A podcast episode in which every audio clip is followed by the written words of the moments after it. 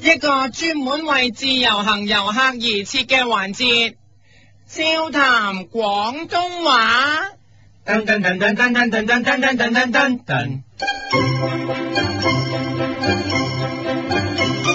你好，我係你嘅節目主持人，你好喎，我係夫人。今日我要教各位自由行嘅廣東話係，如果你見到有個人唔識死去做某一啲嘢，咁你就用呢句廣東話啦。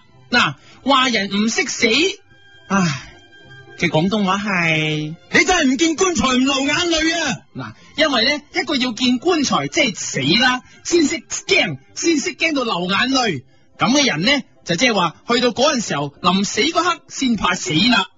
咁就可以用呢一句啦。你真係唔見棺材唔流眼淚啊！如果你話嗰個人其實只係得少少唔識死嘅，咁你可以唔用你真係唔見棺材唔流眼淚啊！少少唔識死就改用，你真係唔見棺材唔流眼冤啊！因為眼冤係比流眼淚小事好多嘅，只係隻眼冤一冤啫。所以你可以講。你真係唔見棺材唔流眼冤啊！如果嗰個人再唔識死啲，你可以改用呢一句：你真係唔見棺材唔流眼陰毛啊！眼流眼陰毛咧係要時間嘅， 再加自然大咗，所以你可以講。你真係唔見棺材唔流眼陰毛啊！如果再嚴重啲咧，你可以用。你真係唔見棺材唔流眼屎啊！又 要流得出眼屎，即係你一定多得好緊要，所以呢一句你真係唔見棺材唔流眼屎啊！係比之前嗰啲人更加唔識死嘅。嗱，但係若嗰個人真係好唔識死呢，咁你就用呢句再激啲啦。你真係唔見棺材唔流眼火爆啊！ 見棺材見到眼火爆，可想而知嗰人真係幾唔識死啦。如果未夠，可以加埋爆炸聲。你真係唔見棺材唔流眼火爆啊！嘣啊嘣啊！勁啲嘅呢，你真係唔見棺材唔流眼火爆啊！嗯 如果你想有一個終極一擊，咁你再唔理之前咁多個，直接用呢、一個。你真係唔見棺材唔流眼珠啊！你諗下，成粒眼珠可以流咗出嚟， 流到冇嘢好流，仲唔係終極一擊咩？所以可以指住個眼珠大叫。你真係唔見棺材唔流眼珠啊！嗱、眼珠跌出嚟會彈下彈下，動又動又噶，咁可以加聲。你真係唔見棺材唔流眼珠，動啊動啊動啊！如果一次過鬧晒咧，你真係唔見棺材唔流眼冤、眼陰毛、眼屎、眼火爆、眼眼眼珠，動啊動啊！當然啦，如果你唔知佢係邊個等級嘅，咁你可以簡單啲用翻。你真係唔見棺材唔流眼淚啊！嗱，跟住就係實用例子啦。上個禮拜你諗住落嚟香港參加一年一度嘅馬拉松大賽，諗住贏翻筆獎金，因為你喺內地啊買棵菜都閒閒地慣過山跑十公里嘅，區區一個馬拉松算係乜嘢呢？咁，但係當你見到香港嗰啲少爺兵竟然真係唔識死，平時唔跑步都嚟參加，你就忍唔住指住佢哋大喝一句啦。你真係唔見棺材唔流眼淚啊！因為開跑之前仲有少少時間剩啊，所以你可以逐個運動員鬧，指住佢哋嗰啲大牌咧、嗰啲大髀咧，完全侮辱嗰啲跑手，指住佢大髀侮辱嗰個地方大叫，你真係唔見棺材唔流眼淚啊！因為佢係大髀侮辱，所以可以改叫。你真係唔見棺材唔流眼鼻啊！邊有眼啊髀㗎？講錯，你真係唔見棺材唔流鼻啊！冇錯，劉備係以前 一個好重要嘅風雲人物，指住佢大髀大叫。你真係唔見棺材唔流鼻啊！跟住你見到有個條腰好長，唉、正所謂腰長人懶，即係話佢根本就唔唔會跑得晒咧，可以指住條腰大叫。你真係唔見棺材唔流長啊！哎呀，點知望一望佢，原來佢真係中國欄王劉翔。呢、個時候你唔使驚，因為佢係欄王啫，跑馬拉松都唔勁嘅，照鬧。你真係唔見棺材唔流長啊！跟住你見到另一個人，你望真啲，佢唔係普通人，原來係甘草演員劉丹，佢都參加，所以指住佢又可以大叫。你真係唔見棺材唔流丹啊！隔離仲有佢個仔鬧埋，你真係唔見棺材唔流丹個仔啊！兩個一齊鬧，你真係唔見棺材唔流丹流丹個仔啊！同埋啊加埋同埋。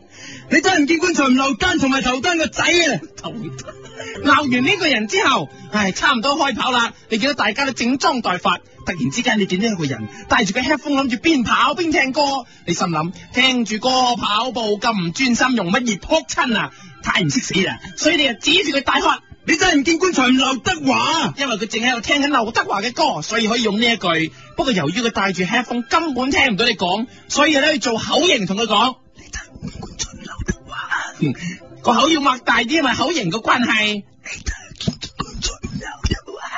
聽完佢鬧你，你鬧完佢之後，比賽正式開始。你一路跑一路跑，忽然你見到一個人仲離譜，邊跑邊聽歌，不特止，仲邊跑邊食榴蓮，所以你可以即刻鬧佢，你真係唔見棺材唔榴蓮啊！指住個榴蓮就叫，你真係唔見棺材唔榴蓮啊！仲不特止都食完榴蓮，哇，仲跑出去，哇，嗰個嘉年華玩機動遊戲，你就係指住佢大叫，你真係唔見棺材唔榴蓮在摩天輪啊！唱埋。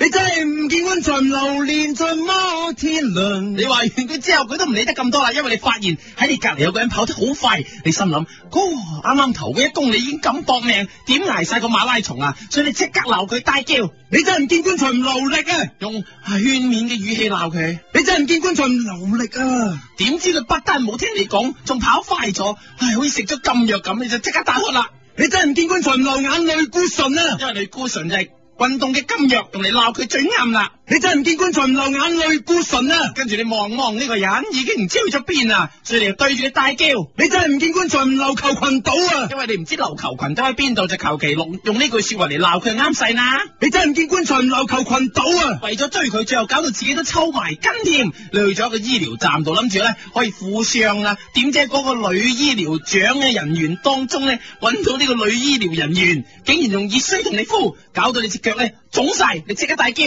你真係唔見棺材唔流冰啊！因為咧佢應該唔好用熱水，用冰敷。你學完佢用冰敷之後咧，所以咧你一定要咧大叫。你真係唔見棺材唔流冰啊！你聽完佢咁講咧，佢聽完你咁講咧，即刻轉用冰敷啦。你見，哎呀，都要離開呢個醫療站啦，諗住咧順便咧，係就叫佢俾幾粒傷風丸俾你食，你就指住佢大叫，你真係唔見棺材唔流感疫苗啊！希望咧幫你咧可以打支針。你真係唔見棺材唔流感疫苗啊！點知個姑娘問你流感疫苗嘅英文係乜嘢？你見佢扮晒好似外國翻嚟啲 A B C 咁，要問英文譯名，所以你就同佢講你真係唔見棺材唔流我美加。用英文再鬧佢。 You really don't see coffee, don't study in America. 冇錯，coffin 就係棺材咁解。再講一次。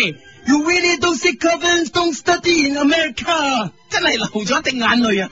佢咁樣聽完你講之後，真係流咗一滴眼淚，然之後你大叫，你真係唔見棺材唔流眼淚，在心裏流。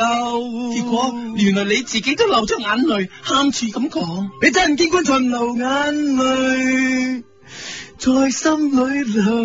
你諗住換另一個女醫護，睇下會唔會肯唔肯啦，幫你打支疫苗啦。點知你一望，嚇，另外一個又係佢哋嘅，你即刻大叫。你真係唔見棺材唔流下眼淚，前又相見。呢呢個醫療站原來全部得呢一個女護士，所以你唯有再講。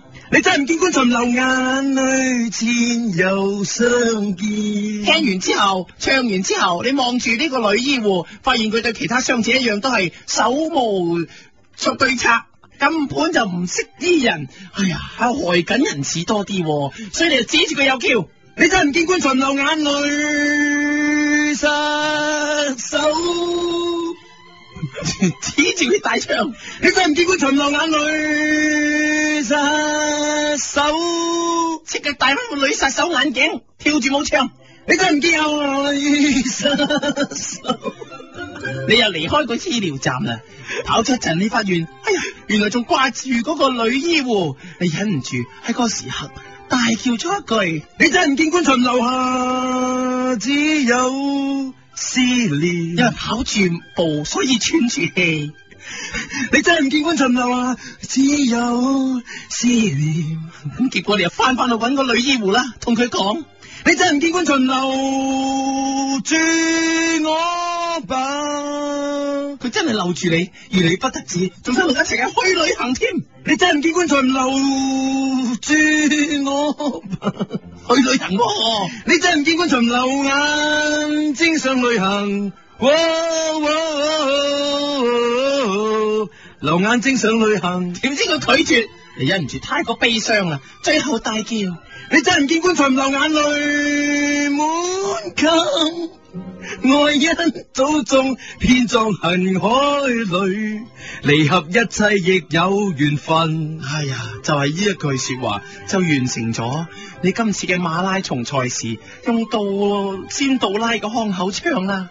你真係唔見棺材唔流眼淚，滿襟愛一早中遍作恨海裏，離合一切亦有緣分。